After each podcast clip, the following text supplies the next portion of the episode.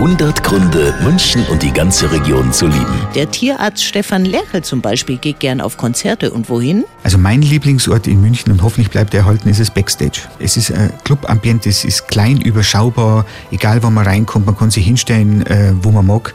Das ist ja auch vom Aussterben bedroht, so, so kleine Events. Nicht jeder will in das Olympiastadion. Also für mich ist es tatsächlich als erstes echtes Backstage. 100 Gründe, München und die ganze Region zu lieben. Eine Liebeserklärung an die schönste Stadt und die schönste Region der Welt.